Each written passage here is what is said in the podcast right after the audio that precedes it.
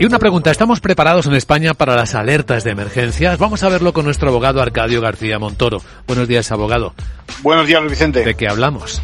Pues hoy hablamos de poder responder lo más eficazmente ante una catástrofe, ¿no? Hasta ahora disponemos de regulación más bien escasa sobre este asunto, por otra parte vital, para, para la supervivencia, sobre todo cuando ocurre una desgracia, y en estos momentos están avanzando dos normas que disponen los mensajes que recibimos en los móviles, por ejemplo, y que mejoran las prestaciones del conocido 112, que se hará accesible también a extranjeros, a discapaces, y nos ubicará cuando llamemos e incluirá las llamadas de emergencia de los coches.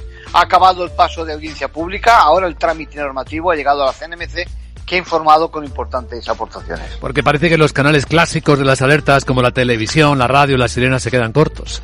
Sí, se impone lo que se llama la difusión en celda. Este modelo lo hemos visto en otras ciudades, Nueva York, cuando se produce un atentado u otra emergencia, y ya lo tenemos en Italia, en Países Bajos, en Grecia, y viene a ser un aviso en forma de ventana emergente en nuestros móviles si nos encontramos en las proximidades del área afectada por la catástrofe o la emergencia.